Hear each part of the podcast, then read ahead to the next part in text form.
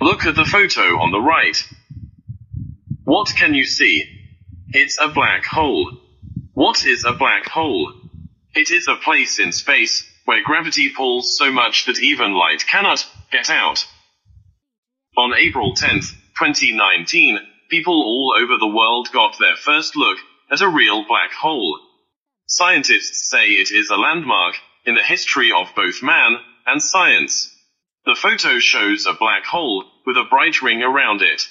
The black hole is in a faraway galaxy named Messier 87, and it is about 55 million light years from the Earth. Scientists say that the photo strongly proves that black holes are real.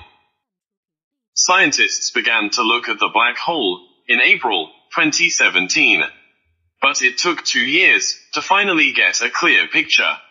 More than 200 scientists helped to take the picture, including 16 from China.